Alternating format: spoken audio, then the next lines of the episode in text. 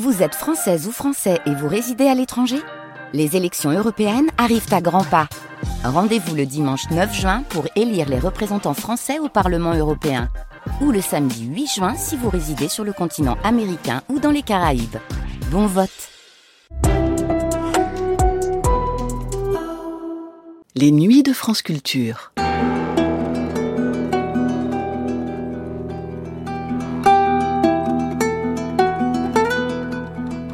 Les nuits de France Culture, une mémoire radiophonique.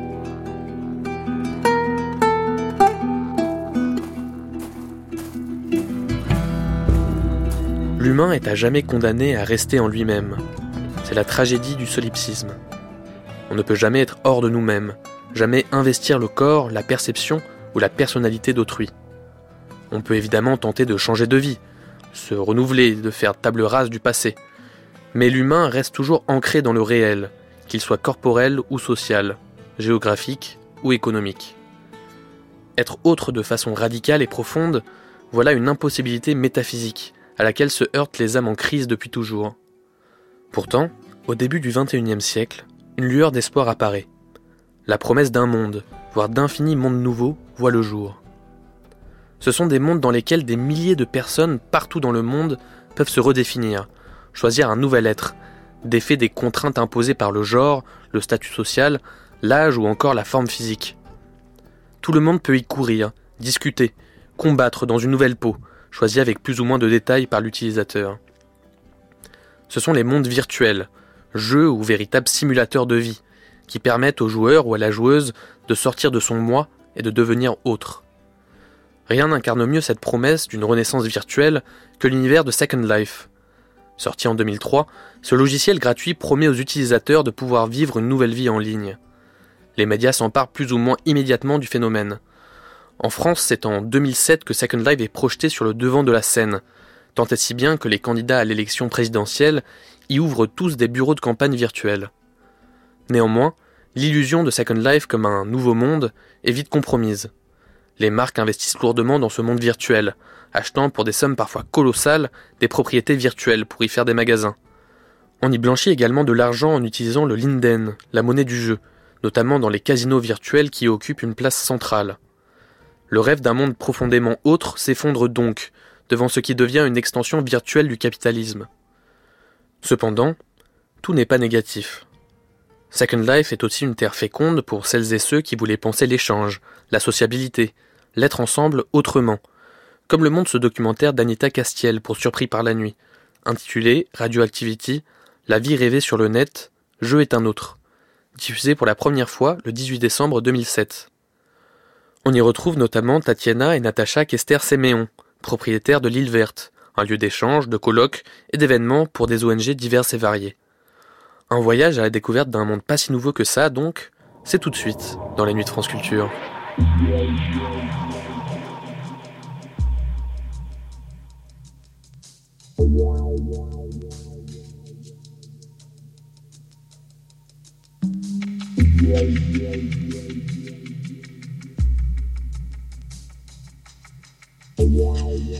Surpris par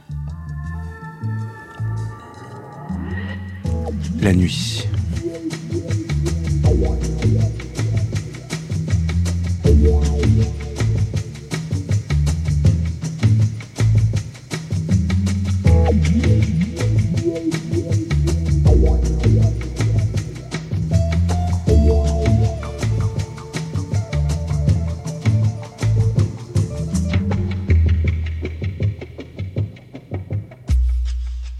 Puisqu'on y est, je vais vous montrer notre île. Il y a l'île de, Natacha, mais elle vous montrera plus tard.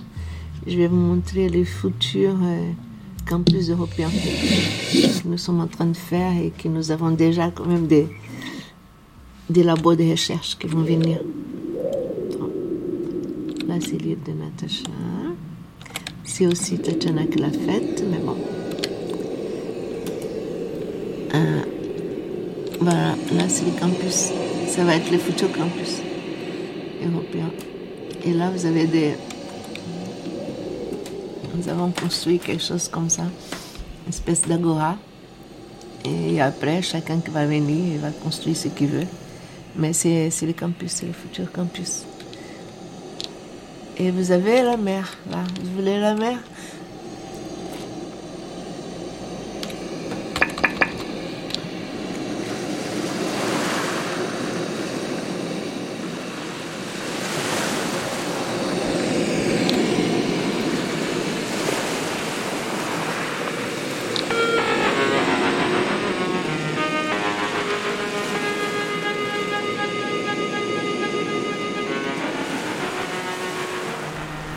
Faites, Natacha euh, Là, je suis à la coopération française et je discute avec un nouvel utilisateur. Ah, il a l'air bien baraqué. Hein. Ah oui, oui, en général, euh, tout le monde se met à son avantage. Euh, voilà, là, il est en train de dire qu'il est en train de chercher un job. Ça, c'est malheureusement, c'est une des choses qui est le plus demandée par les nouveaux. Donc, et on, là, on discute par texte. Donc, on tape sur le clavier et, et lui me répond à la fois sur le clavier il y a une portée à peu près de 20 mètres autour de, nous.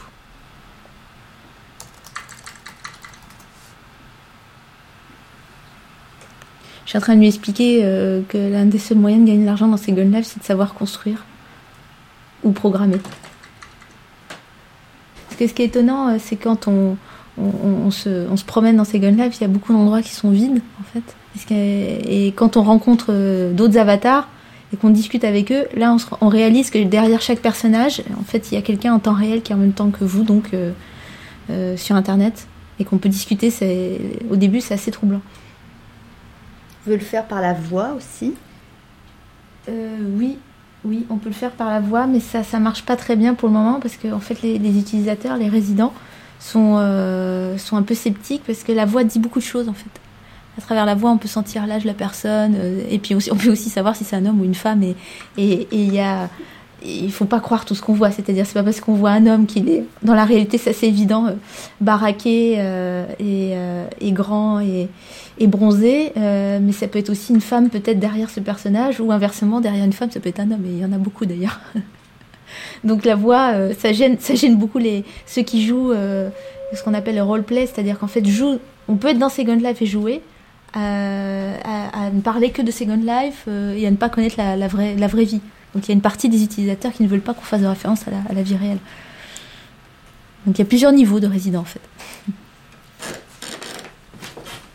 Buy it, use it, break it, fix it, trash it, change it, mail, upgrade it, charge it, point it, zoom it, press it, snap it, work it, quick erase it, write it, cut it, paste it, save it, load it, check it, quick rewrite it, plug it, play it, burn it, rip it, drag it, drop it, zip, unzip it, lock it, fill it, call it, find it, view it, code it, jam, unlock it, surf it, scroll it. Se rêve-t-on une vie meilleure sur le net? Les premières pierres d'une civilisation virtuelle sont-elles en train de se poser via ces nouveaux jeux et univers du persistant auxquels des millions d'internautes ont succombé de par le monde et le plus médiatisé est Second Life.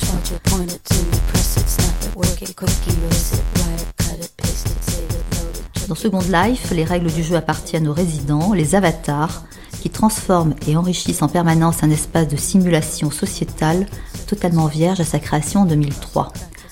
Après l'euphorie médiatique de ces derniers mois, cette émission en deux volets propose une visite du chantier cyberespace. Ce premier volet jeu est un autre, part à la rencontre de quelques penseurs des cultures d'univers en voie d'émergence et des bâtisseurs de ces nouveaux mondes, dont Tatiana et Natacha Quester-Séméon.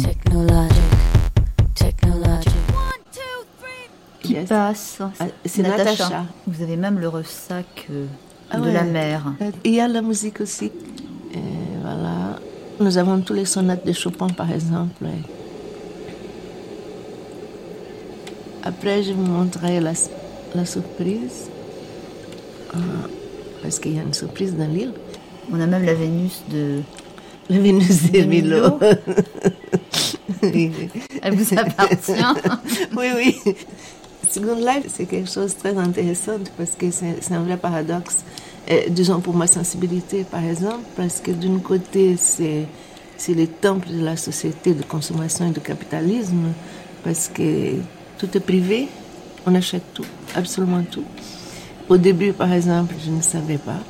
J'ai acheté des chevaux, des bateaux pour partager avec tout le monde, mais pas du tout. On est propriétaire privé, donc c'est une propriété privée. Tout est propriété privée. Et l'idée aussi qui est venue euh, petit à petit avec l'expérience, c'est de mettre une île de pure gratuité, parce que chez nous tout est gratuit, et un jardin euh, poétique pour proposer autre chose, pour être présente, que la gratuité soit présente dans cet univers euh, si mercantile. Voilà, entre autres. C'est un univers poétique pour vous, Tatiana? Pour moi, oui, oui, oui, oui. Il est essentiellement poétique, il est même métaphysique. Éthiquement parlant, euh, moi je suis bien contente que nous soyons là pour dire que non, non, non, non, non, on peut faire autrement et qu'on peut faire de belles choses et, respectant soi-même et respectant aussi euh, l'autre, quoi. Et on peut être dans l'utopie. Et on peut être dans l'utopie et oui, et aussi, c'est pragmatique. Hein, quand on fait, quand nous faisons des conférences, par exemple, avec, avec nos physiciens ou des, philosophes et tout, il y a des gens du monde entier qui viennent quand même. Et, donc, il y a des universités, il y a énormément d'universités qui sont dedans. On peut donner des cours. Nous, on va, on va donner des cours dedans avec, avec des gens. Donc, c'est, on peut faire de l'apprentissage vraiment euh, permanent là-dedans. Ce n'est pas que le business, ce n'est pas que le sexe, ce n'est pas que les jeux. Même si je n'ai rien contre, il y a de tout pour faire un monde, c'est pas ma sensibilité, c'est tout. C'est un monde aussi, comme tout, quoi. Il, va être ce que nous allons faire de lui. Ça m'a donné une idée de faire aussi une île pour les handicapés et une île pour les enfants autistes. Hello.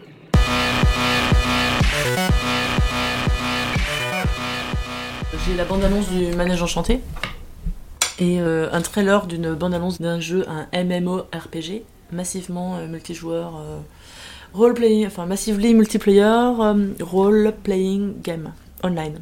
C'est un jeu massivement multijoueur online. C'est un monde virtuel, un monde persistant, un jeu qui se déroule sur, je crois que c'est une saga sur 10 000 ans, donc bien sûr le temps est totalement accéléré. Donc ce sont des jeux où euh, il peut y avoir jusqu'à 1000, 2000, 3000 personnes connectées euh, simultanément. C'est pour ça que ça s'appelle massivement multijoueur. Virginie se bague. C'est un jeu auquel vous avez participé, euh, Virginie. Enchanté, c'est un film en fait. C'est le, le film d'après la petite série euh, d'animation qu'on voyait quand on était petit, euh, donc Le Manège Enchanté, et il y a eu un film qui est sorti en 2005. Et là, vous avez fait quoi? Éclairage et compositing. C'est-à-dire éclairage et composition.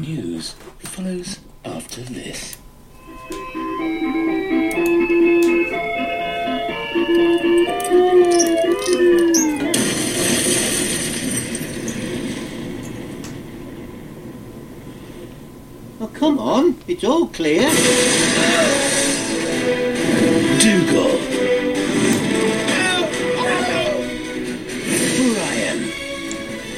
Le travail, Virginie, sur un film d'animation ou un jeu est très proche euh, Rien à voir. Rien à voir. Euh, c'est euh, au niveau des modélisations pour un jeu online, c'est du temps réel. C'est-à-dire euh, que c'est l'action qui prime. Euh, en fait, on peut interagir, on peut euh, attraper des objets, on peut interroger des personnages. Que dans un film, le spectateur est spectateur et ne, peut pas agir, ne peut pas interagir. Donc au niveau de la définition des personnages, il y a beaucoup de polygones en 3D, enfin je parle pour tout ce qui est 3D. Il y a beaucoup de polygones. Et pour du temps réel, c'est totalement différent. C'est trouver sa liberté dans un espace de contrainte, en fait, dans le travail du jeu. Pour le jeu vidéo, on ne peut pas utiliser les mêmes lumières. on ne peut pas avoir autant d'effets en termes de rendu. On, utilise des subterfuges. Par exemple, vous pouvez montrer euh, euh, par exemple quelques jeux auxquels pour le, pour le jeu vidéo, je vais vous, avez euh, ça va être Rhizome. Ah.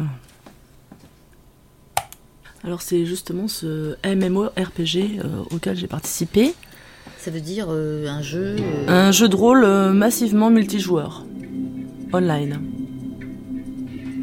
En fait, dans ce jeu, il y a cinq espèces et sur une planète qui ressemble un peu à la Terre, mais avec des. Chacune des espèces euh, vit dans un univers, c'est-à-dire euh, dans le désert, ou euh, le peuple de l'eau, le peuple de la forêt, le peuple des montagnes. Chacune des espèces avec un habitat, une religion, un type d'objet qui lui correspond. Et là, comme vous pouvez voir sur l'écran, on voit que les personnages sont beaucoup moins définis. Il y a plus de facettes. Les mouvements sont moins fluides que dans un film. Donc c'est quoi? C'est un affrontement entre cinq espèces? Voilà. Je dirais c'est c'est les c'est en filiation avec les jeux de rôle qui existe depuis euh, peut-être euh, 30 ou 40 ans. Buy it, use it, break it, fix it, trash it, change it, melt, upgrade it, charge it, point it, zoom it, press it, snap it, work it, quick erase it, write it, cut it, paste it, save it, load it, check it, quick rewrite it, plug it, play it, burn it, rip it, drag it, drop it, zip unzip it, lock it, fill it, call it, find it, view it, code it, jump and lock it, surf it, scroll it, pose it, click it, cross it, crack it, switch, update it, name it, read it, tune it, print it, Olivier Caïra.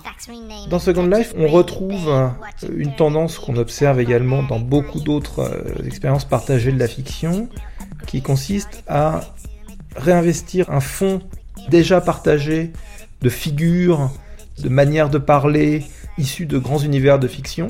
Vous avez toute une communauté de fans de Star Trek, par exemple, qui sont une communauté très très forte hein, aux États-Unis et au Canada, euh, qui se retrouvent dans Second Life, et donc on peut croiser dans certaines zones des euh, personnages qui sont vraiment calqués sur les personnages ou les extraterrestres de la série. L'univers de Star Wars est également très présent, l'univers de Harry Potter, l'univers du Seigneur des Anneaux.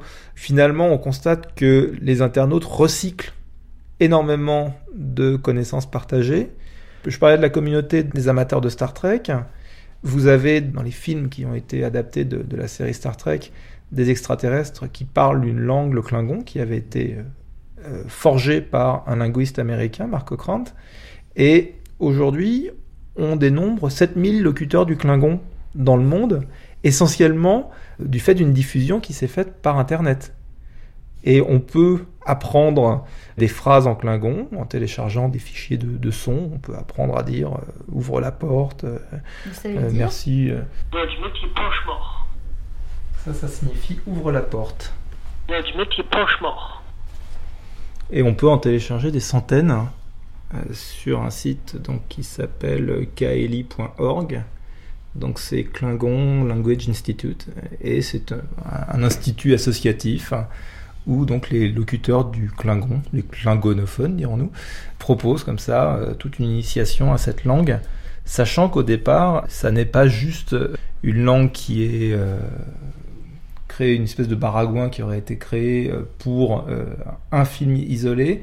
C'est une langue créée suivant donc des principes de linguistique générative pour l'ensemble des euh, films qui ont été euh, adaptés en- de, de la série Star Trek à partir des années 70. Il y a du métier penche-mort.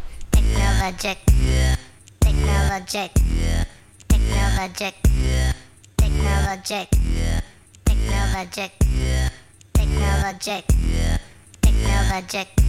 Il y a aussi un questionnement intéressant sur l'apparence qu'on se donne. C'est très intéressant de voir que vous faire très très belle et vous faire très très beau et très musclé, c'est facile, mais peut-être si vous souhaitez avoir quelque chose qui vous ressemble plus ou, bêtement avoir euh, par exemple un t-shirt qui couvre votre nombril ou, avoir, euh, vous avez 30, 40, 50 ans, vous voulez avoir un, aspect qui vous ressemble, et bien c'est pas évident du tout. Vous allez avoir par exemple des peaux, là, ouais. Moi, par exemple je porte une peau que j'ai achetée. Et cette peau-là, eh bien, euh, eh vous aurez une peau éternellement jeune de quelqu'un qui a 18 ans ou 25 ans. Et donc, il y a des gens qui ont un peu critiqué en disant que tout le monde était très beau, très gentil. Mais en fait, si vous voulez euh, changer votre apparence, c'est pas si évident. De... Et, c'est drôle aussi de voir au fur et à mesure des, communautés qui se développent, euh, des styles de design aussi. Il y a un moment c'était beaucoup des Américains qui créaient des choses, donc c'était avec leur standard esthétique à eux. Et ensuite, ils ont commencé à faire des peaux pour des personnes qui avaient de type, je sais pas, par exemple asiatique, euh, hindou, euh, des peaux noires. euh, euh, donc, on, voit aussi des styles de design. Aussi, vous avez les Italiens qui sont, les Anglais qui font des très belles choses, comme Lily Hart, qui est vraiment la plus grande pépiniériste de Second Life, qui fait un travail magnifique. Toutes les plus belles plantes, c'est elle qui les fait. Et donc, c'est intéressant de voir, selon les cultures aussi, le design. Et il y a un truc, que, que- quelque chose que dit que l'inventeur de Second Life, Philippe Rosdell, c'est que finalement, quand vous allez dans Second Life, si vous allez dans une boutique japonaise, elle est tenue par un vrai japonais il va en fait faire la boutique euh, selon ses critères à lui. Donc finalement, vous pouvez faire des voyages de plus en plus, rencontrer des communautés linguistiques qui sont elles-mêmes avec leurs référents culturels et qui vont créer l'environnement d'après leur culture. Et là, en fait, on voyage. C'est-à-dire que vous avez par exemple une partie japonaise dans Second Life, ils parlent japonais tous, et c'est troublant parce que vous vous retrouvez là, du coup, euh, euh, finalement, à vous rencontrer les gens chez eux ou dans le monde tel qu'eux ils le conçoivent. Et là, on peut aller vers d'autres cultures. Il n'y a pas encore une représentation de toutes les communautés de la planète, c'est évident, mais on voit que, que chacun, avec ses critères esthétiques et sa culture, euh, va donner sa, sa, propre diversité. Et là, du coup, ça uniformise beaucoup moins le Second Life. Va devenir plus asiatique, etc. D'ailleurs, il y a une copie de Second Life, est le Second Life chinois, euh, euh, qui, se développe très très très vite. Et ils il discutent déjà de faire une passerelle entre ces mondes-là. Et ce vers quoi on tend également, c'est ce qu'on appelle l'interopérabilité, simplement pour dire que vous aurez votre avatar et vous pourrez bientôt passer d'un monde virtuel à un autre, ou d'un jeu à un autre, puisqu'après il y a aussi des communautés des jeux. Et, euh, ça va être amusant de voir un personnage d'un autre monde arriver dans Second Life et, on va se mélanger. Ça va être euh, comme faire des grands voyages dans des mondes parallèles. Là voilà, il y a Tatiana avec laquelle je suis en train de parler sur l'île verte.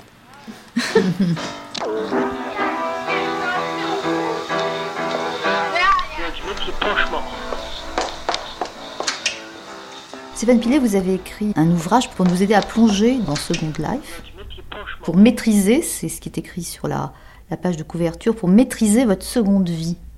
Vous, vous avez l'impression d'avoir une seconde vie j'ai pas l'impression d'avoir une seconde vie parce que je me comporte euh, dans Second Life euh, un petit peu comme je me comporte dans la vie de tous les jours. Donc euh, pour moi c'est vraiment un outil comme Internet. Donc j'y vais, je vais chercher des informations, je vais discuter avec des gens et, et je découvre euh, des thématiques nouvelles. Donc je m'invente pas une, une, deuxième vie. En fait c'est voilà. Je... C'est-à-dire votre avatar porte votre nom, il est habillé comme vous? Alors il, il est pas habillé comme moi, il porte pas mon nom parce qu'on peut pas choisir son, nom. Enfin, on peut choisir son prénom, mais pas forcément son entre guillemets nom de famille. Et non, je m'habille pas du tout euh, non plus dans Second Life quand je m'habille dans la vie, mais bon, l'usage que j'en fais, par contre, euh, en revanche, il est proche de celui que je fais d'Internet aujourd'hui. Donc je vais chercher les informations et je, je discute. L'intérêt de Second Life, c'est vraiment qu'on a ce mélange finalement de blogs, de sites internet euh, dynamiques où, euh, où on peut en fait vraiment euh, discuter avec les gens qui ont mis en place des thématiques euh, de, ces choses-là avec. Euh, en ce moment, par exemple, on voit beaucoup apparaître le, les, thématiques sur le développement durable, et on voit donc des communautés, des gens qui se regroupent, qui discutent, qui font des conférences là-dessus, et qui essayent de trouver des solutions ou d'expliquer à travers Second Life euh, quels sont euh, quels sont les enjeux, quelles sont les solutions qu'on peut trouver. Ouais, ça, ça, ça c'est un, un, des exemples. Quoi. Il y a une île qui a été créée dans cette optique. Une île utopique hein, où on vit euh, de manière euh, durable et idéale. Oui, il y a un, plus qu'une île aujourd'hui. Il y a vraiment, euh, enfin, il y a une île qui, est, qui, a été développée où il y a beaucoup de conférences. Mais ce qu'il faut bien voir, c'est, enfin, on parle de ce, ça s'appelle Second Life, on parle de seconde vie, mais les gens n'y vont pas pour euh, vivent des aventures extraordinaires non plus. Enfin, c'est pas, c'est pas que ça. Il y a des gens qui y vont pour rencontrer, discuter comme on le fait sur un chat aujourd'hui, sur Internet, euh, et pour échanger de l'information et créer du lien, euh, du lien social. Euh, il y en a, il y a une, une, partie de la communauté qui va s'inventer vraiment une autre vie avec des codes. Et là, on est dans du jeu de rôle. Mais la majorité des utilisateurs n'y vont pas pour, pour s'amuser à, à s'inventer une vie qui n'est pas la leur, en fait. Par exemple, le, la personne euh, qui est sur la couverture, la, la, la, femme qui est sur la couverture. C'est une jeune blonde, très jolie.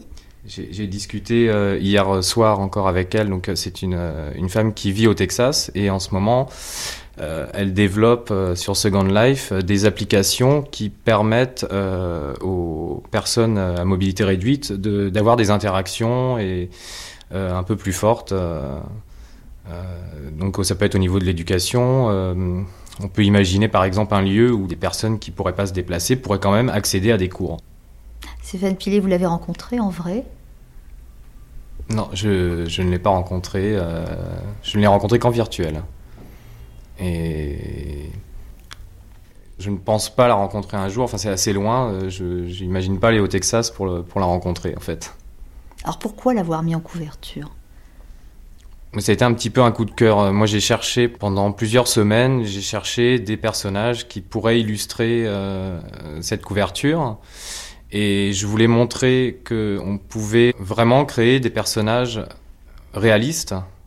On avait tendance à voir dans beaucoup de reportages à la télé des avatars euh, assez basiques euh, et qui faisaient finalement très jeux vidéo. Et, et quand j'ai rencontré, euh, j'ai rencontré donc plusieurs personnages euh, qui étaient euh, graphiquement très soignés et, c'est assez troublant parce que quand on discute et quand on observe, effectivement, il se passe du coup plus du tout la même chose. Et on, sort de ce domaine euh, juste application 3D et on rentre effectivement dans quelque chose d'un peu plus intime. C'est une vraie rencontre finalement. Là, là c'est la surprise. Parce que là, c'est même, même moi, je ne sais pas où je suis, vous voyez. Un, hop. Voilà, c'est une grotte souterraine. Et- et Une grotte. Voilà. Des cascades. Oui, il y a les Bouddhas. Mais en fait, c'est pas les Bouddhas. C'est, ce que je voulais, j'ai pas trouvé, mais ce que je voulais, c'est, Tara. C'est-à-dire, c'est, c'est les Bouddhas de la compassion et de la miséricorde des Tibétains. Donc, c'est, c'est, c'est un Bouddha, mais en fait, c'est la grotte de Tara. Voilà. Euh, et donc, euh, c'est un endroit où on vient et il y a beaucoup de gens qui viennent passer un bon moment, se promener, contempler un peu. Voilà, c'est, c'est une grotte. On peut toucher? Euh, Toucher, ça veut dire quoi? Non. on a- Mettre les mains dans l'eau? Eh non, pas encore, mais ça va venir. Parce que les outils ils sont assez rudimentaires, mais ça s'améliore, euh, ça s'améliore euh, très souvent. Bon voilà, donc là c'est la grotte. Parce que Second Life, il y a cette chose qu'on on retrouve très peu dans les mondes à 4D, c'est qu'il faut tout apprendre. Et donc ça demande euh, beaucoup d'humilité. C'est on arrive, on ne sait pas parler, on ne sait pas bouger, on ne sait rien en fait. Par exemple, quand je suis arrivée avec Natacha, nous sommes allés dans un endroit qui s'appelle la coopération française et je soupçonne qu'il y avait beaucoup de, jeunes, je ne sais pas, mais par la façon qu'ils ont traité. Et, donc j'ai cogné partout, je me cassais la gueule, etc., etc. Et on ne sait rien faire, quoi, mais vraiment rien faire. Et eux, ils s'y moquaient, ils mouraient de rire. Et donc, chaque fois que j'arrivais, ils disaient appelle une infirmière, appelle, appelle un toubib, etc., etc. Parce qu'on ne sait rien faire, on ne sait pas, quoi. Donc, il faut apprendre à marcher, il faut apprendre à parler, il faut apprendre à... C'est, c'est, c'est une leçon d'humilité que j'aime bien. Voilà, Ça vous a changé, euh, Tatiana Hum, Ça m'a rendu peut-être plus sociable.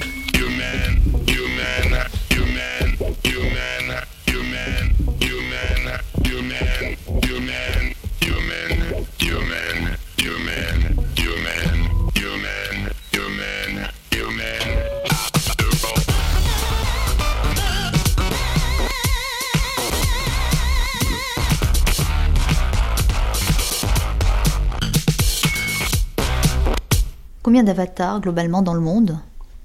Alors, il y a plusieurs chiffres. Il y a un premier chiffre qui est de, un peu plus de 10 millions d'inscrits euh, sur Second Life. Euh, ensuite, il y a un chiffre qui correspond euh, aux utilisateurs réguliers, on va dire. Euh, plutôt actifs. Et donc ça, ils sont classés sur les 30 ou les 60 derniers jours. Et là, c'est un chiffre qui est aussi entre, entre 1 million, 1 million 5. Ce qu'il faut savoir, c'est qu'en permanence, 24 heures sur 24, dans Second Life, il y a environ entre 30 et 50 000 euh, avatars connectés. Vous présentez les secrets de Second Life, c'est-à-dire vous nous aidez à plonger dans le monde virtuel, ce que vous dites. Alors qu'est-ce qu'on peut faire? Créer des objets?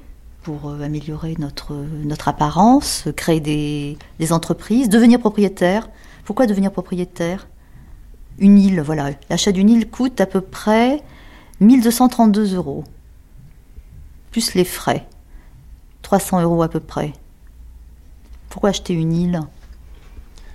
Alors, c'est ce que j'explique justement dans ce livre, c'est qu'on n'achète pas une île sur un coup de tête. Euh, En général, on a commencé à développer un savoir-faire dans Second Life qui peut être du service, effectivement, de la création euh, d'objets et, euh, et on peut décider de bah, créer par exemple un lieu de vie et donc de l'aménager et, donc comme on créerait un site internet. Donc le principe, quand on a envie de devenir propriétaire, c'est qu'on a envie euh, de développer une thématique ou de, donner de l'information ou, de créer du loisir pour les avatars. Mais ça peut être aussi créer du lien avec le réel. Euh, ça peut être une entreprise qui décide de s'implanter, d'acheter une île sur Second Life pour propager leur image à travers cet univers virtuel. Donc ça peut être des politiques, ça peut être une entreprise. Et comment on va valoriser, comment on peut faire des affaires hein, sur Second Life? Alors aujourd'hui, euh, les personnes qui ont fait des affaires sur Second Life, ça a été, euh, on va dire, des internautes un peu malins qui ont utilisé Second Life en achetant des terrains euh, virtuels et en les revendant ou en louant des parcelles pour que d'autres avatars puissent en profiter et créer aussi leur contenu. C'est un petit peu comme si on achetait finalement un espace, un serveur sur lequel on, on, on dirait voilà, moi je vous loue un petit espace sur mon serveur et si vous voulez développer une thématique, faites-le et, voilà, c'est vraiment, ça fonctionne quelque part un peu comme un fournisseur d'accès Internet. Sauf que, euh, sauf qu'on est dans un univers en 3D et que les gens posent des objets, construisent des maisons. Et après, ils font finalement ce qu'ils veulent avec. Hein.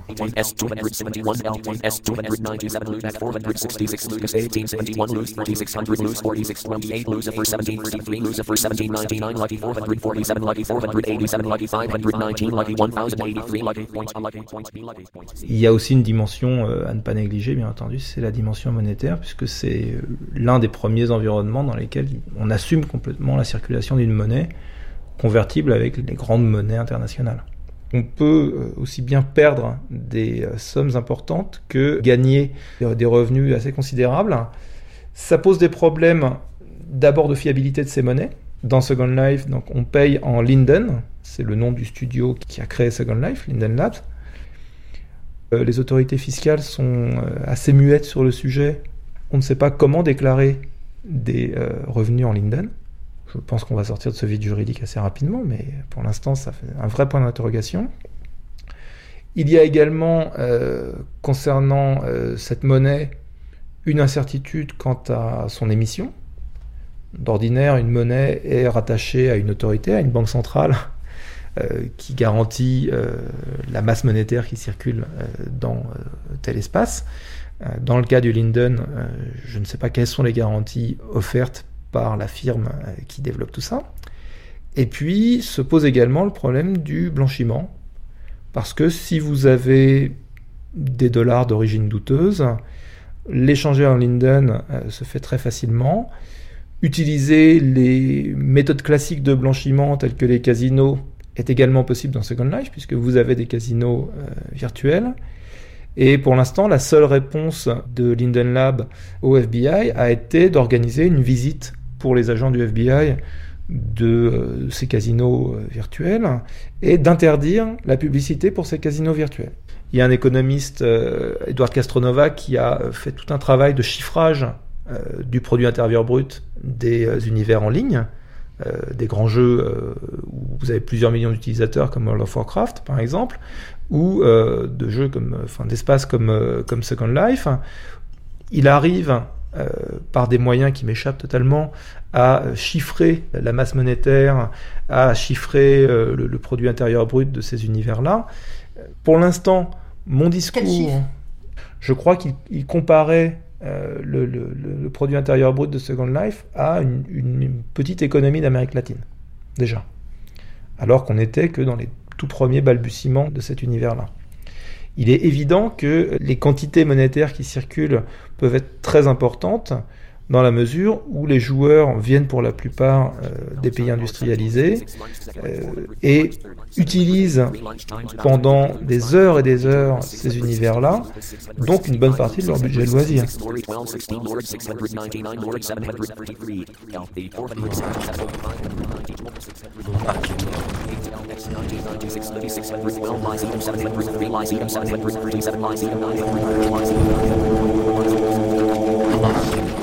C'est vous Oui, c'est moi, vous voulez voir ah.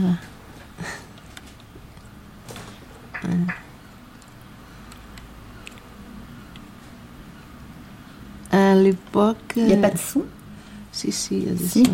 Les petits oiseaux, non quand on... Oui, j'ai des oiseaux. Attends.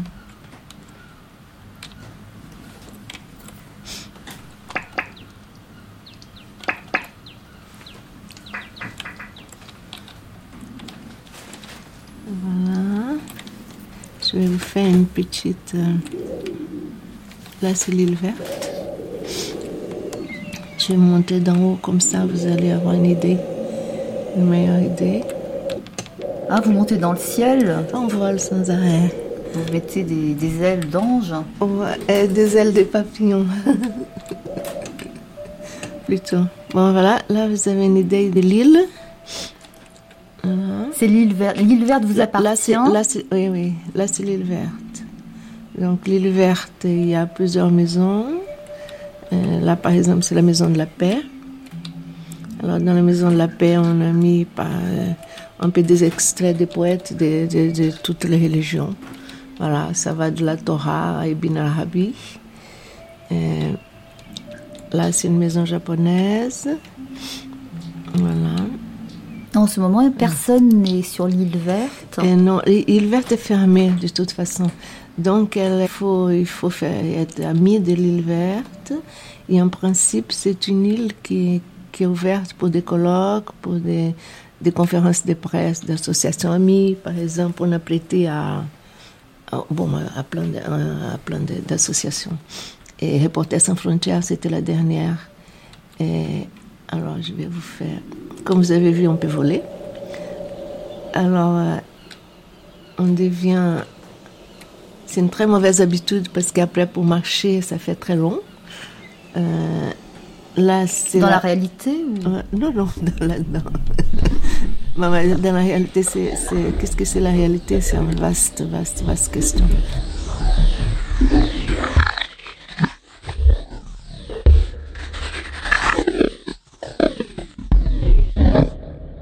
Michel Maffezoli, vous traquez l'évolution des imaginaires, de l'imaginaire.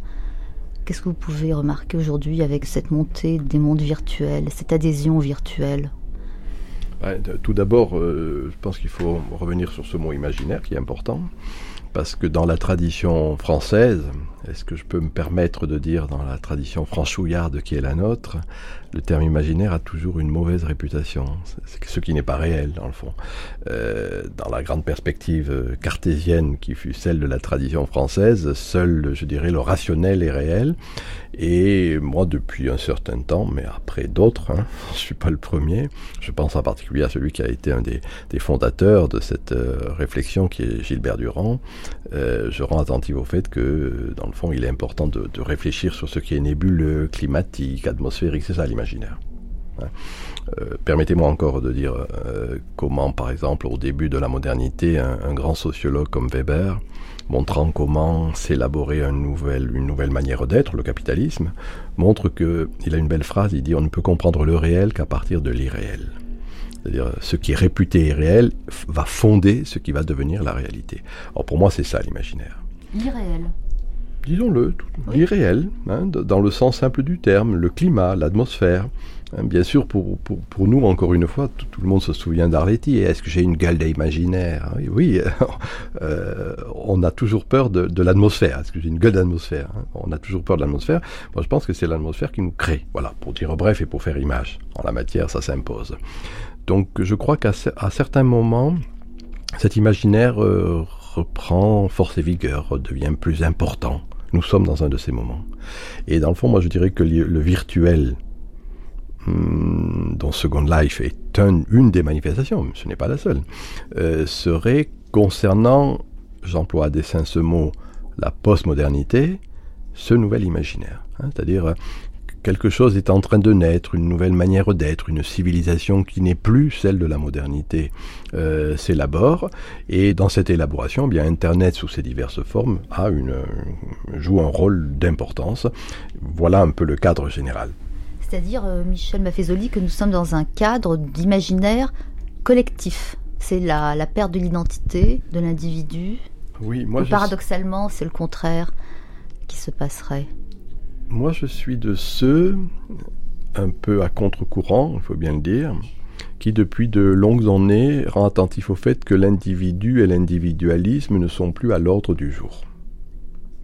Alors qu'il est fréquent d'entendre hommes politiques, journalistes, universitaires dire, compte tenu de l'individualisme contemporain, ou se lamenter sur cet individualisme, je pense que l'individu et l'individualisme, l'identité forte, a été une des grandes marques justement de la modernité. On en voit sa naissance, on peut le dire très rapidement et très simplement. Cogito ergo sum, Descartes. Je pense donc je suis.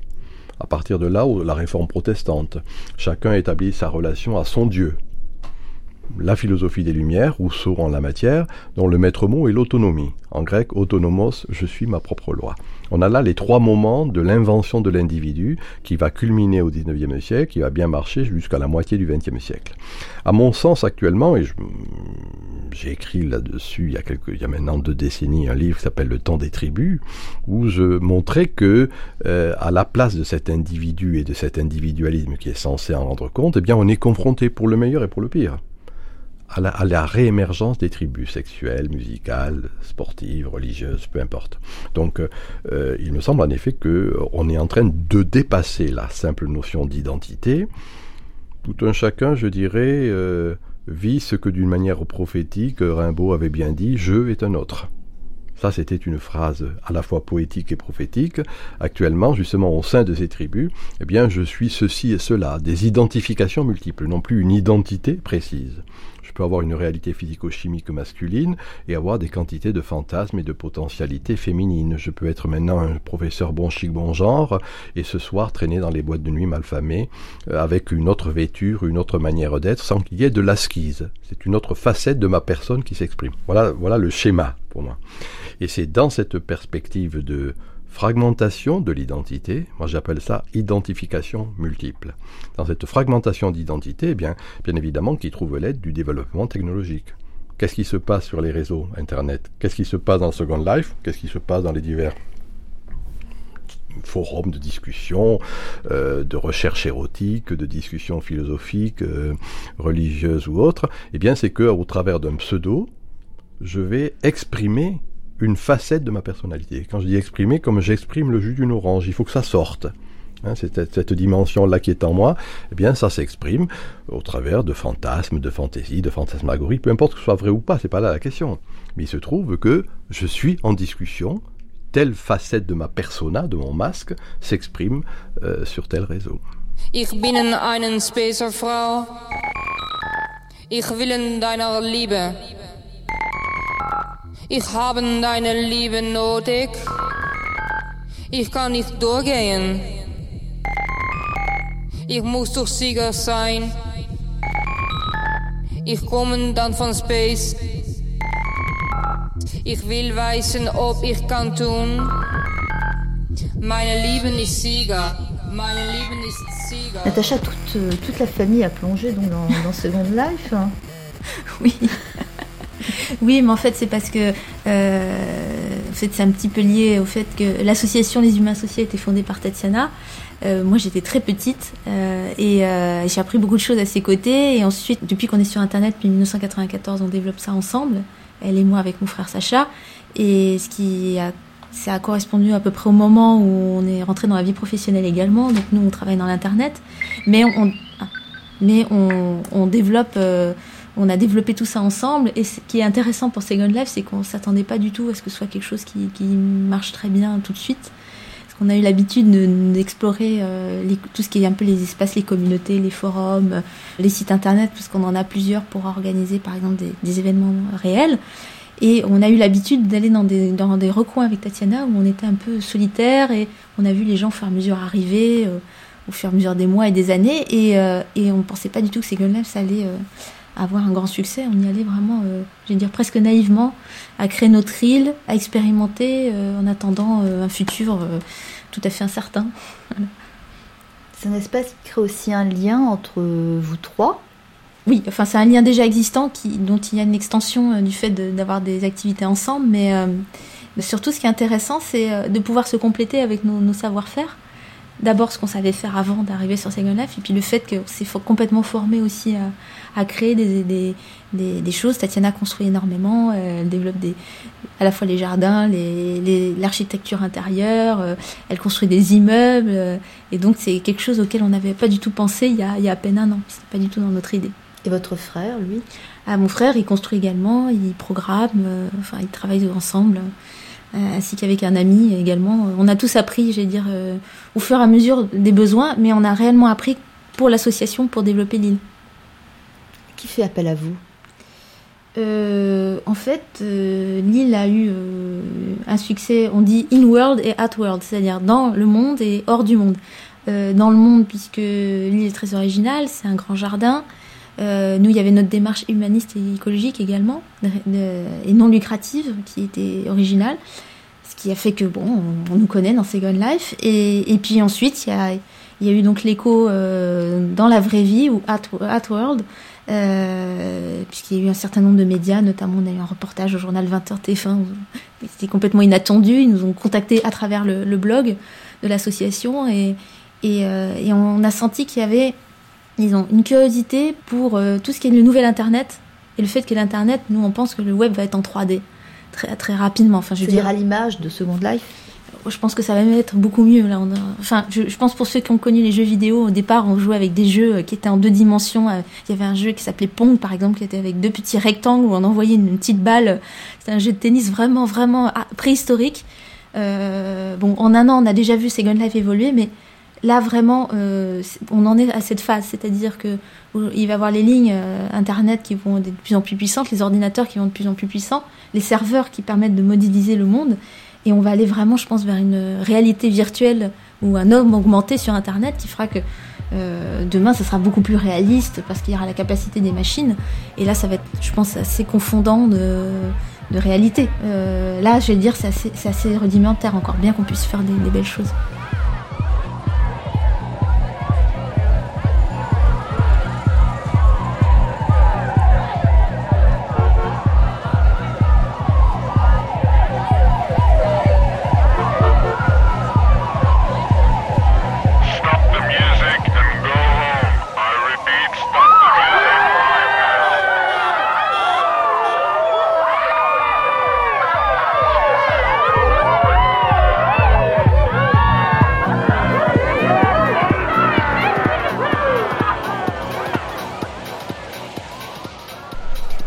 Prendre au sérieux cette idée que l'on n'est pas une seule chose. Sans être dans la schizophrénie. Sans qu'il y ait de la schizophrénie. c'est encore une conception qui est de la nôtre, c'est-à-dire qui est, euh, encore une fois, il fallait être un.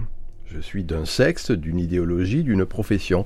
Alors que euh, quand on regarde ce que sont les pratiques juvéniles, en particulier, moi c'est l'objet du centre d'études que je dirige à la Sorbonne depuis un an fort longtemps, de réfléchir sur l'évolution des jeunes générations.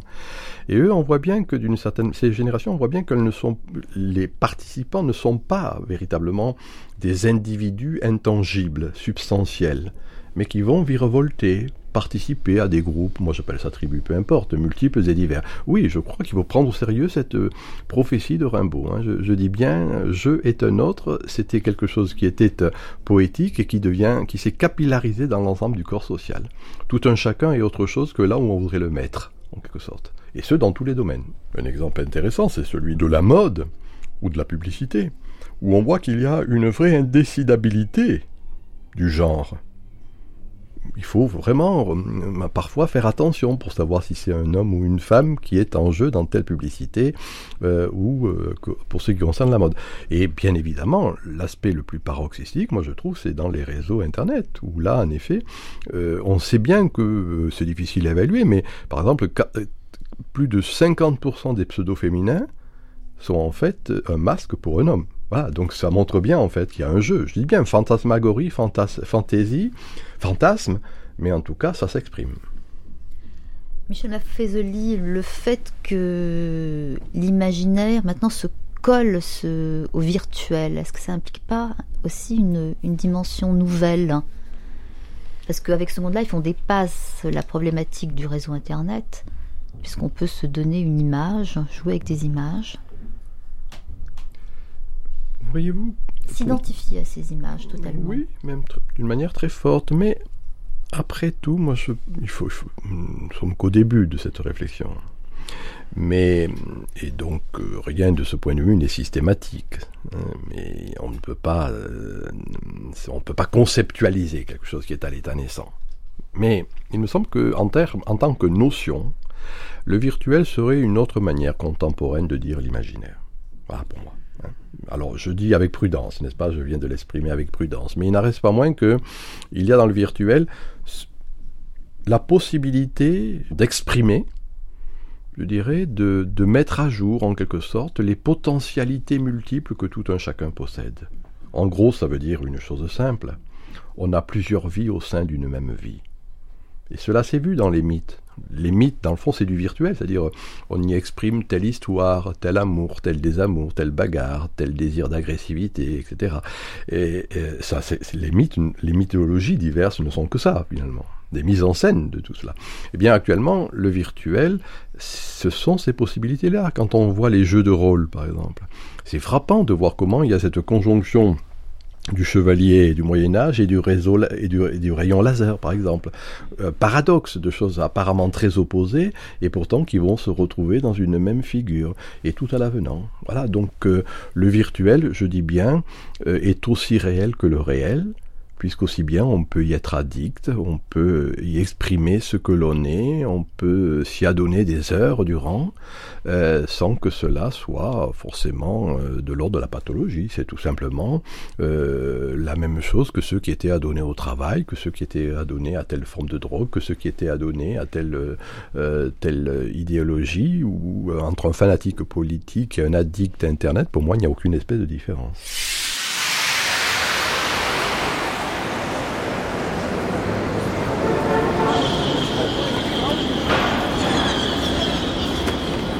Dans les jeux de rôle, par exemple, ou dans le fait qu'on s'invente une seconde vie sur tel réseau, dans tel phénomène de dans tel euh, site de discussion, eh bien, euh, je ne peux pas, je ne sais pas dire si c'est bien, si c'est mal, si c'est pathologique ou pas. Je constate que là, il y a, je dis bien, une manière de s'exprimer. Si je peux le dire en d'autres termes, tenez, un peu plus philosophique. Euh, Aristote parmi nombreuses catégories qu'il a, proposées à la réflexion, était, a, proposé celle de la catharsis, se purifier de quelque chose. Il disait, telle chose existe, ça ne sert à rien de condamner, eh bien trouvons des moyens pour que ça sorte, si je puis dire, hein, qu'on exprime hein, un peu, plutôt que le pu soit répandu dans le corps, quand il est dans un bouton, on le repère où il est. Eh bien, en la matière, c'est cela qui est en jeu. Hein. C'est-à-dire que, dans le fond, euh, c'est intéressant que même tel fantasme d'agressivité, que tout un chacun peut avoir, de, méchanceté ou autre perversion diverses d'ailleurs. Dès le moment où ça s'exprime, ça sort. Hein. Et, dans le fond, le fait qu'il y ait la catharsis et la purification.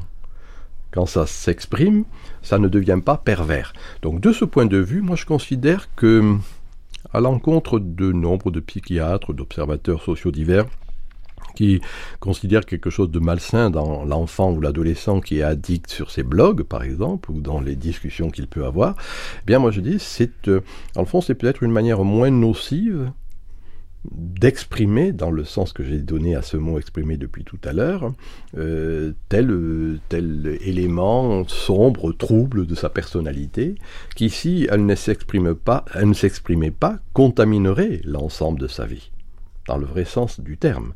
Et là, dès le moment où ça sort, bien ça sort.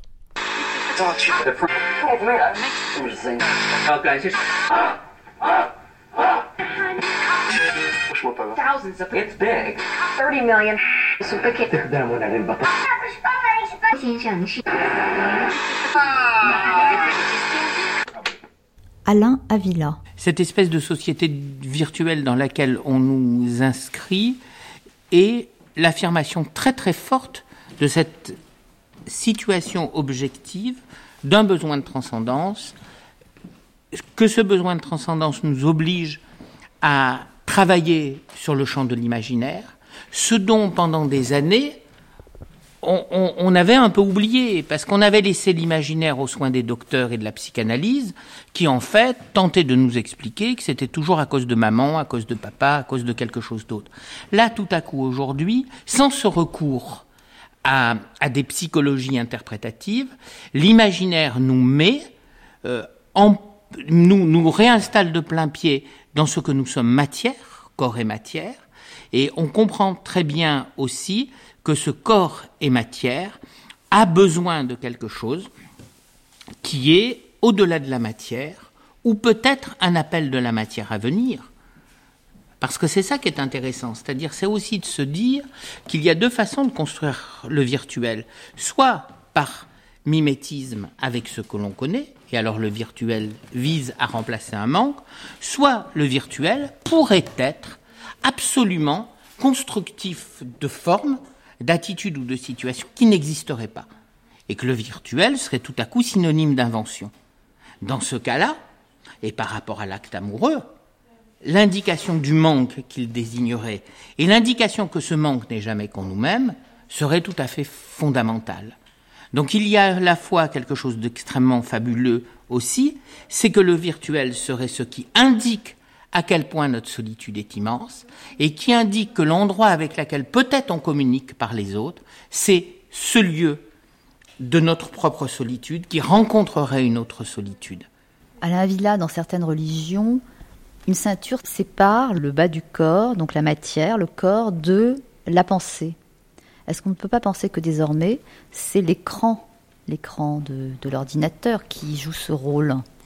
Absolument. Je crois qu'on est dans cette. Je crois que dans d'autres religions, ce qui relie le corps et la pensée, c'est la silice, c'est-à-dire un clou, une pierre pointue qui fait mal au corps.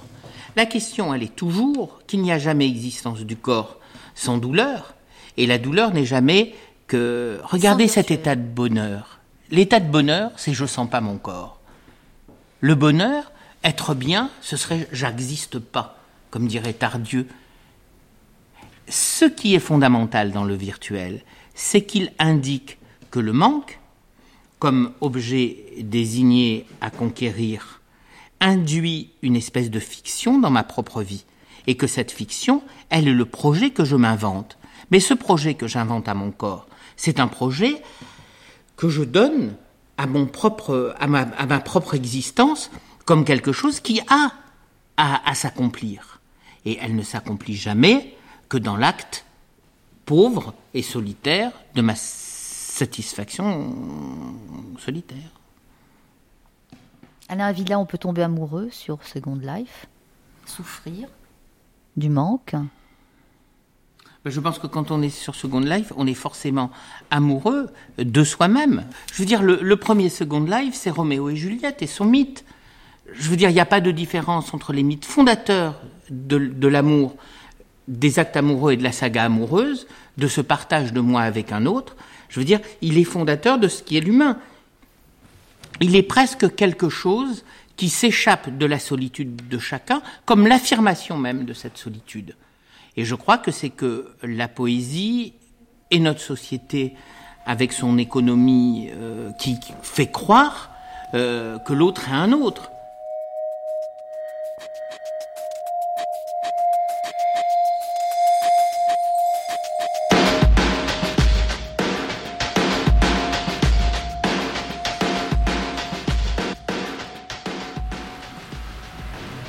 D'ailleurs, moi, mon personnage, par exemple, je suis en train d'expérimenter des gestes. Et euh, quand on. Normalement, quand on parle avec les autres, on tape sur un clavier invisible et on a le son du clavier. Et là, j'ai rajouté des gestes. Et donc, en fait, mon personnage ouvre la bouche et, remue un peu des bras comme si elle parlait. Et, on va de plus en plus vers des animations comme ça personnalisées qui permettent d'avoir des gestes. Euh, on peut embrasser quelqu'un, on peut lui serrer la main, on peut, travailler à une table, on peut s'asseoir. Ça, ça, apporte quelque chose de plus que d'être derrière uniquement son clavier dans un, salon de discussion normal. Franck, vous, n'allez plus sur euh, Second Life, ça ne vous intéresse plus oh, Est-ce que j'y suis déjà vraiment allé? Si, vous avez tout de même. oui, oui, non, mais j'ai passé. Euh, dirigé. Euh, j'ai passé. Un ouvrage Culture d'univers. Oui, hein, oui, qui parle, qui parle de tout ça. Donc j'ai passé ces dernières années un petit peu de temps sur, sur ce qu'on appelle aujourd'hui les univers persistants mais j'y ai passé plus du temps euh, pour observer, parfois pour faire euh, des projets, mais rarement, et en tout cas très peu en tant qu'utilisateur euh, ayant une pratique ludique, passionnée des mondes virtuels, non plutôt comme observateur. Donc l'observateur voit quoi? J'observe en ce moment, par exemple, ce qui est intéressant, c'est le, le, le, discours et la, la perception que, que, les médias ont de, des univers persistants et en particulier de Second Life.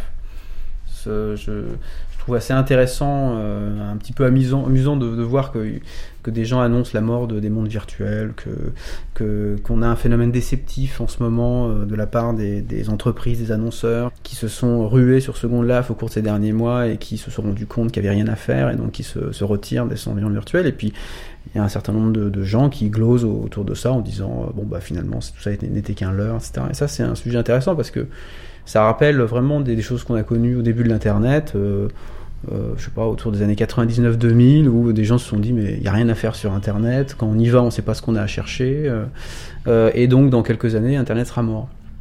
Alors ce qu'il y a en commun, c'est qu'en effet il y a eu un, un phénomène de bulle, euh, de bulle autour de Second Life, c'est-à-dire que si on fait un petit peu un historique, si on prend Second Life, hein, les mondes virtuels commencent pas du tout avec Second Life, hein, ça commence bien avant, mais si on prend l'histoire de cet environnement-là, euh, il a été créé en 2003, euh, pendant trois ans, euh, seuls les, les, spécialistes en parlaient, jusqu'en 2006 à peu près. Euh, donc il y avait une communauté de quelques centaines de milliers de personnes, euh, d'inscrits on va dire, peut-être quelques dizaines de milliers de personnes vraiment actives. Et, euh, et puis en 2006, il y a un phénomène de médiatisation de Second Life. Je dirais que le, les médias découvrent les mondes virtuels. Voilà, grosso modo, les médias américains, ensuite les médias européens et français découvre que voilà tout d'un coup il y a des environnements 3D dans lesquels il y a des gens qui font des choses, qu'il y a des, économies et que dans ces, systèmes économiques il y a même des gens qui font fortune. Et donc à partir du moment où euh, autour de, l'année dernière on, commence à, prendre note du fait qu'il y a des, millionnaires dans Second Life, qu'il y a une mythologie qui se met en place, une mythologie d'individus qui tout d'un coup effectivement serait parti euh, vers euh, quelque chose qui pourrait ressembler à une nouvelle ruée vers l'or. Et donc ça, ça ça devient voilà Second Life devient ce que j'ai appelé une, une, buzz machine. C'est-à-dire euh, euh, une, un phénomène euh, lié à un nouveau média qui fait que à chaque fois qu'on fait quelque chose de nouveau dans ce média, eh ben, on en parle. Ça suffit à faire couler de l'encre et du papier.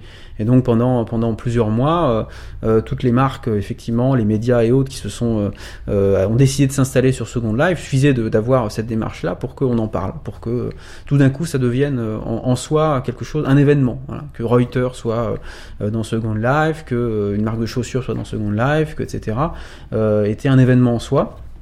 Et, euh, et, donc là, on, on, on, a, on, est un peu dans la phase euh, après, je dirais, la fin de la, du pic de la buzz machine, c'est-à-dire que bon, bah, ça y est, tout le monde a un petit peu euh, essayé de, de, de, prendre sa part de, de cet environnement. Euh, on a déjà dit beaucoup de choses. Et finalement aujourd'hui, ce qui se dit, c'est essentiellement hein, dans les médias, c'est toujours un peu la même chose, c'est-à-dire euh, voilà, c'est un environnement virtuel, c'est peut-être le web 3D, euh, euh, et les marques se rendent compte que, bah, en fait, c'est beaucoup plus difficile que ça, de, faire fortune dans Second Life, que, et que, et que du coup, certaines commencent à se retirer. C'est exactement ce qui, ce qui s'est passé à la fin des années 90, lorsque les marques ont découvert Internet et ont euh, développer ou payer des agences pour faire leur premier site internet en espérant que tout d'un coup elles allaient multiplier leurs ventes, etc. et, et, développer entre guillemets euh, leur marché. Et alors que voilà, la question en fait, c'est tout simplement qu'on a affaire à un nouveau média qui a des propriétés nouvelles qui donc suppose, exactement comme Internet, euh, bah de, comprendre euh, ces mécanismes. Et au-delà de la présence, il s'agit de développer des choses dedans. Et, euh, la question critique devient qu'est-ce qu'on fait dans ces environnements, quelles sont leurs propriétés, comment ils s'inscrivent dans une histoire des médias, en quoi ils sont différents du jeu vidéo, en quoi ils sont différents de, l'Internet, en quoi ils sont différents du cinéma d'animation? Euh, et c'est une fois qu'on qu commence un peu à comprendre euh, les propriétés de ce qu'on appelle aujourd'hui les, mondes virtuels que les questions deviennent plutôt intéressante.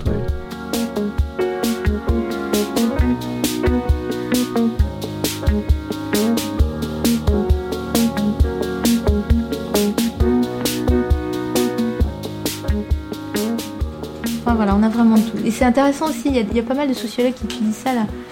La, perception qu'on a de l'autre à travers son apparence aussi. C'est vrai que si vous avez quelqu'un qui vient avec un monstre assez affreux, euh, par exemple, il va, vous serez moins amené à discuter avec lui. Euh, donc il y a des gens qui s'amusent à se mettre absolument euh, des, apparences affreuses, euh, par exemple. Ah, il y a quelqu'un qui me donne un... Ah, c'est sympa. Il me donne un verre de gin. Pour boire. Et, et, donc il y a des sociologues américains, par exemple, qui ont étudié une expérience intéressante. Oui, d'une fois, il y a eu un jeune homme, je crois, petit blanc, voilà, bien sous tout rapport, qui a pris, euh, qui a fait l'expérience de se mettre en noir et il a découvert en fait, euh, il se promenait, qu'il y avait une forme de racisme ou de distance, que les gens ne parlaient pas de la même façon. Donc, euh, moi, ce que je dis à mes amis hommes, c'est allez vous balader en femme sur Second Life, vous allez voir un peu comment vous, comment vous aborde. Et il y en a certains qui vraiment, ça leur a permis de, d'avoir un, un regard intéressant. J'ai un ami, par exemple, qui se promène en femme, c'est assez amusant, qui le fait très très bien, qui a eu beaucoup de succès. et, euh, euh, et, il pouvait voir un peu comment les autres hommes l'abordaient. Euh. donc c'est. Là, on me donne un verre de cognac, vous voyez, c'est très généreux. donc on peut passer un, temps. Alors on peut, on peut se dire que c'est un peu absurde aussi de, de, passer du temps à mimer les choses, mais en fait, quand vous y passez du temps, c'est un peu comme dans. C'est comme un film interactif, en fait, vous vous identifiez à votre personnage, puis si on vous donne à boire, ah bah, en fait, c'est un jeu, vous, c'est un peu comme à la dinette quand on est petit, on se dit bah, pourquoi pas, puis en fait, on se met à boire. Euh, par exemple, une fête dans ces là c'est très drôle. On a, euh, sur, mon île, il y a une boîte de nuit, alors on fait des petites fêtes et on rit beaucoup. Euh, c'est drôle, vous mélangez, vous, vous, avez votre personnage qui danse. ça peut être, ça peut être drôle en fait. Ça, ça met quelque chose. quelque part, il y a votre autre vous-même qui s'amuse, qui danse, qui va sur la plage, qui, nage. c'est assez amusant. Il y a des gens qui s'inquiètent un peu de, parfois pour notre santé mentale, mais en fait. Vous passez beaucoup de temps. Natacha Moi, j'y passe beaucoup de temps, mais je passe beaucoup de temps sur Internet en général, parce que je travaille avec également, et puis ça me, puis ça me passionne. Et puis, euh, et en fait, moi, mes, sphères se mélangent. Il y a la sphère professionnelle, il y a la sphère associative qui a une part importante dans, ma vie, puis la sphère amicale. Donc, euh, après, j'ai en fait, des amis, et des amis, je les retrouve là, ou dans un autre espace sur Internet, et donc, euh, finalement, on se retrouve là, on discute, et, et on reste en contact. En fait, c'est intéressant l'idée que on se voit peut-être pas parce qu'on a des activités professionnelles euh, très, euh, très riches et puis des fois on n'habite pas la même ville. Mais donc au, résultat, au final, pour répondre à votre question, oui, j'y passe énormément de temps sur Internet et sur Second Life. Mais quand on construit, en fait, on se fait une vraie journée de travail dedans. C'est que quand vous construisez, chaque, un immeuble, par exemple, il est fait d'une multitude de, d'objets et ces objets, vous les avez créés un à un. Et ensuite, vous les avez positionnés un par rapport à un autre. Et, ensuite, l'immeuble par rapport à un autre immeuble. Et une rue, et, chaque arbre, et chaque euh, petite fleur, chaque euh, brin d'herbe parfois. Donc, vous passez euh, une journée peut-être à jouer un peu à, un créateur ou une déesse d'un monde virtuel. Mais enfin, en tout cas, vous, oui, on peut passer. Les, gens qui travaillent dans Second Life passent vraiment 8 heures par jour dans Second Life, voire plus, à, construire.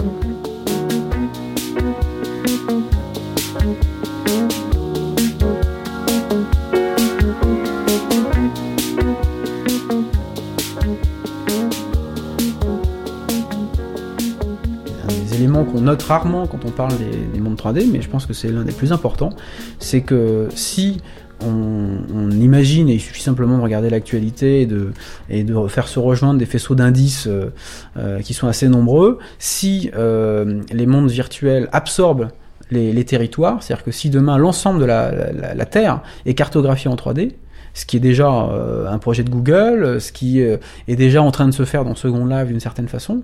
Donc de toute façon, de manière inéluctable, dans les 10 ans qui viennent, euh, l'ensemble de la planète sera cartographié en 3D. Et qu'est-ce que c'est qu'une cartographie 3D du monde?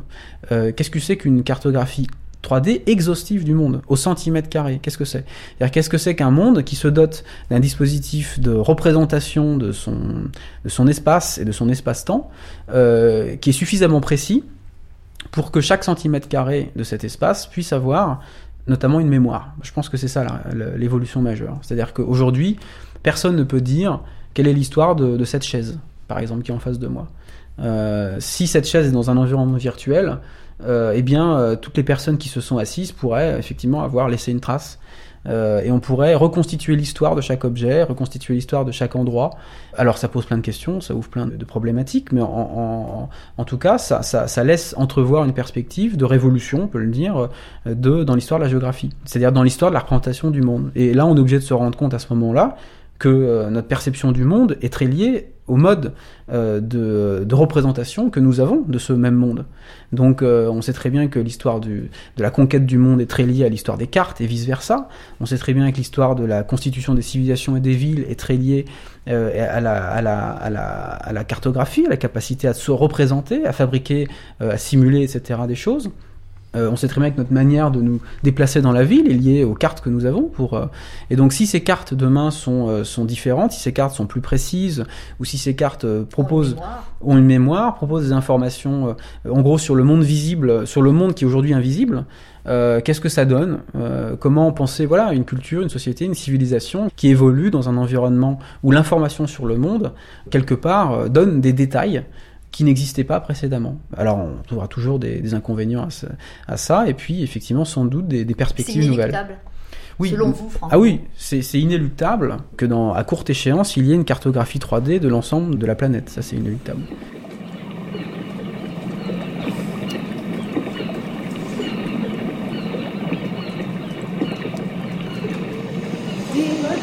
Quand on vole, vous voulez essayer Vous voulez essayer Regarde. Là, vous montez. Là, vous descendez. OK Hop. Si vous montez comme ça, après, vous volez. Et là.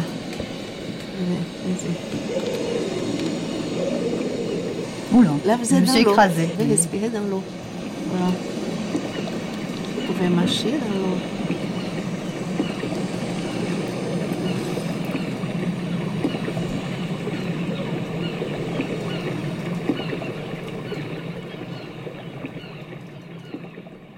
Qu'est-ce qui se passerait si mon avatar se révoltait contre moi? Qu'est-ce qui se passerait si tout à coup euh, il gagnerait en indépendance ou qu'il déciderait à vivre un temps qui n'est pas le mien? Si euh, il anticipe sur ma propre vie ou si au contraire il est capable de m'emmener en arrière?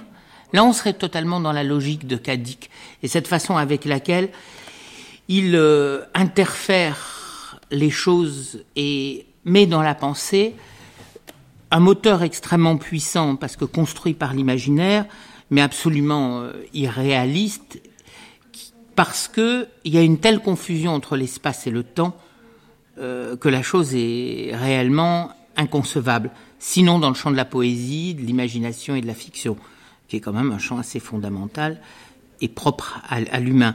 Euh, donc, ces avatars et et, ses amours et ses vies au second degré, euh, on pourrait espérer qu'elles deviennent euh, constructives de fiction et qu'elles ne soient pas des vies fictionnées. Je suis pas sûr que cela puisse être. J'aurais aimé que les œuvres d'art que je puisse y voir ne soient pas des œuvres d'art copiées sur le champ de la vie, mais qu'elles contiennent elles-mêmes, dans leur puissance, des choses qui renouvellent euh, bouscule, dérange ce que moi j'attends être une œuvre d'art, par la forme et surtout par sa conception. J'attendrai aussi que les valeurs mises en jeu dans ce second live soient des valeurs euh, d'une vie supérieure, celles que l'on attend dans le champ religieux de, ce qui serait une seconde vie.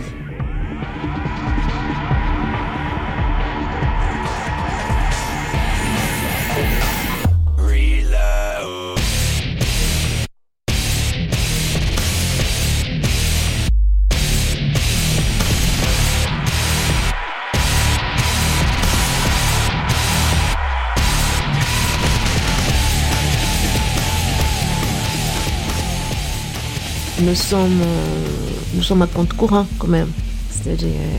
Et donc, il y a, y a beaucoup de gens qui ne comprennent pas notre démarche là-dedans. Euh, cette démarche, par exemple, des hommes associés, euh, l'anéthique, pas du tout, pas du tout, pas du tout. Et, donc, nous, étions très agressés au début aussi, les gens qui viennent, parce que bon, il y a, aussi des, espèces de terroristes qui arrivent et qui jettent des boules de partout, etc. etc. Et, donc, on a eu beaucoup d'attaques. Et on s'est dit, bon, ben, on va fermer l'île, on va faire l'île privée. parce qu'au début, elle était ouverte. Et, et comme ça, bon, ben, ceux qui viennent, ils viendront véritablement parce qu'ils veulent rencontrer un, autre type de gens avec cette sensibilité qu'elle a nôtre. voilà, je dis non, l'île, elle sera poétique, elle ne sera pas.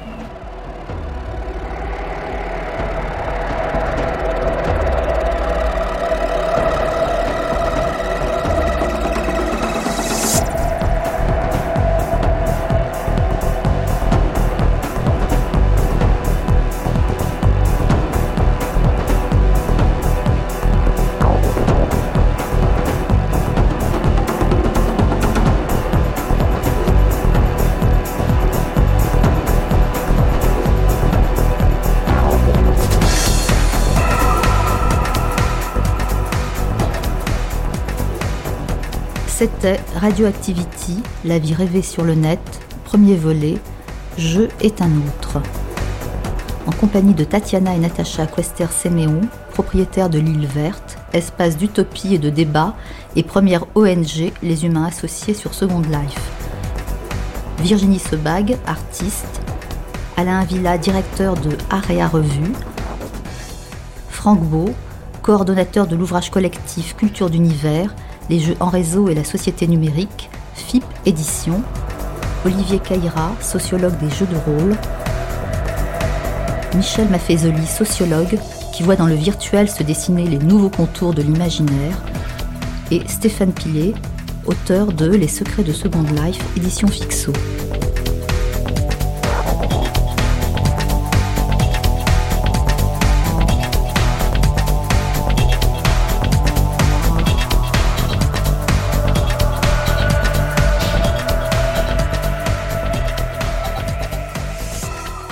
Coordination Anne-Vanessa Prévost. Prise de son Marcel Lebras. Mixage Bernard Laniel. Une émission proposée par Anita Castiel et réalisée par Anna Smuk.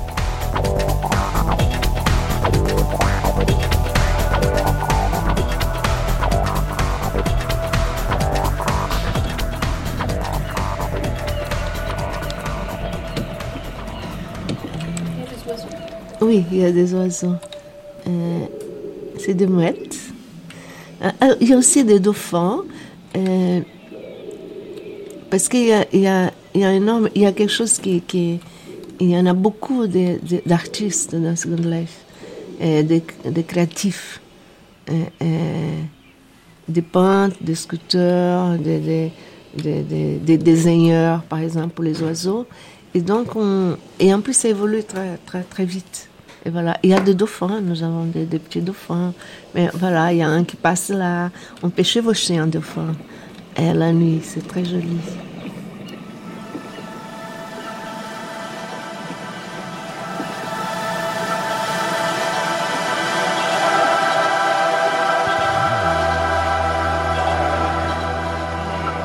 Demain, second volet, Taz, Liberté, j'écris ton nom.